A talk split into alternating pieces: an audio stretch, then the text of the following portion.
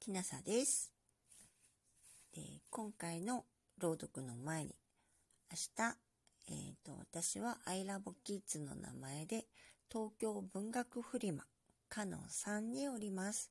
科学者を紹介する絵本を販売します。もし、えー、東京流通センターの近隣の方が聞いていらっしゃいましたら、ぜひいらしてください。今回は、えー、島本達夫編著誰も読まないに本庁古典文学別件より平中物語です。平中物語。平中と呼ばれる人物は実在した平の貞文と想定されていますが、本文では男です。平中と名の出る段もあります。平中は源氏物語で悪い例えに使われ、後世の説話や芥川龍之介の作品でもあまり颯爽とした人物とされていません。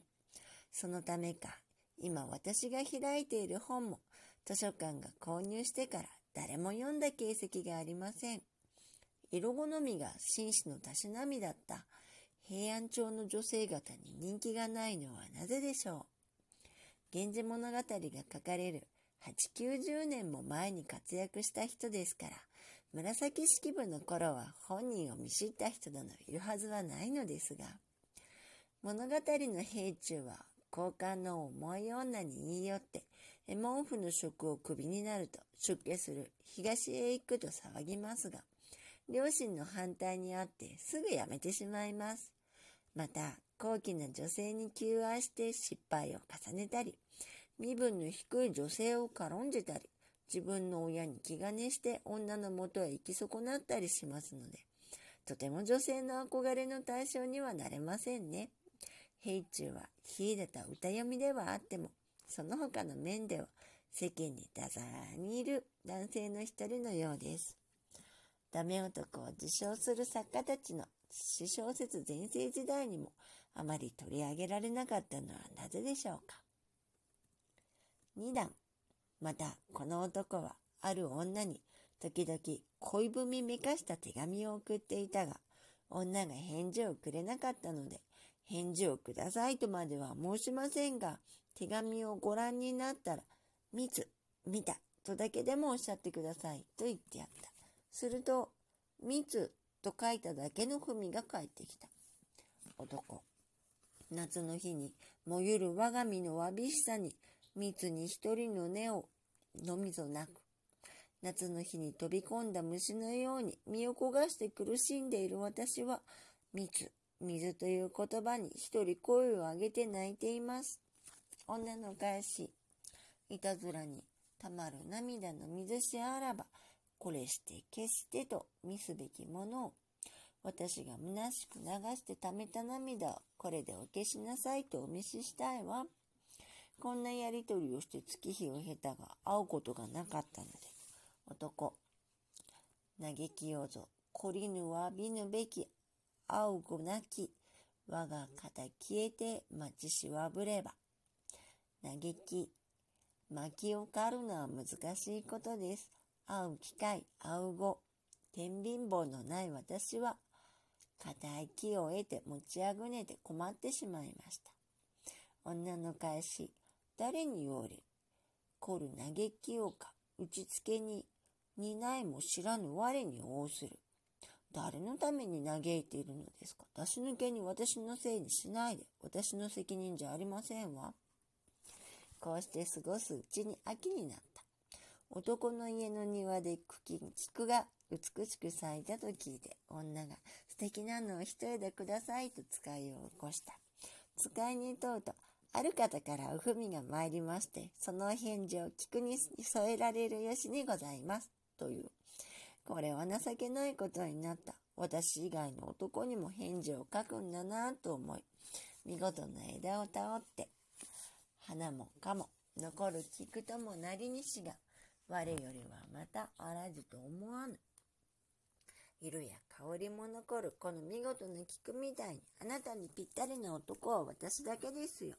と言ってやった。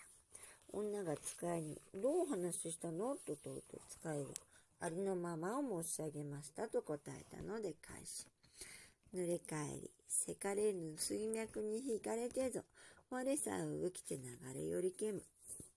涙ながらせき止められない水の力に惹かれて、私も浮いて流れ寄っていくのだわ。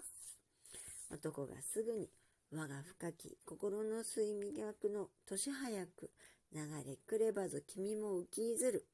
私の深い思いが激流になって打ったので、あなたの心も浮き出たのでしょう。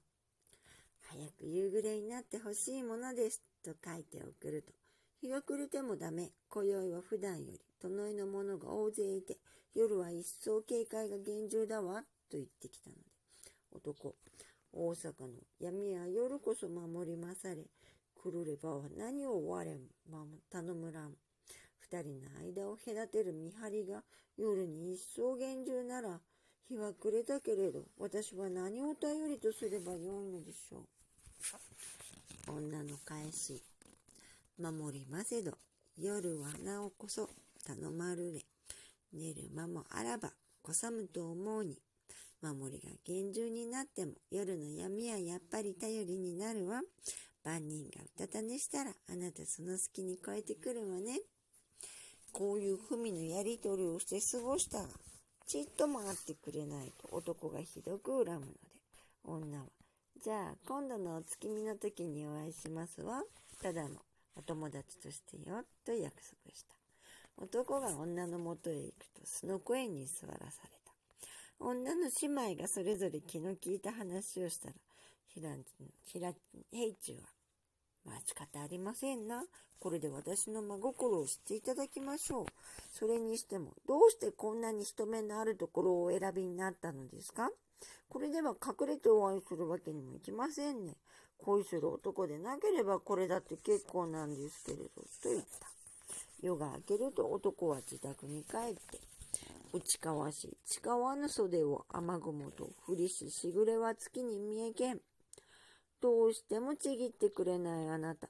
私の袖に涙が雨と降っているのを月の光でご覧になったでしょうと読んで送った。島本達夫編著誰も読まないに本庁古典文学別件平中物語でした。えっ、ー、と、明日、えー、東京流通センターで、えー、文学フリマ東京が開催されます。かのさんで、え私、きなさが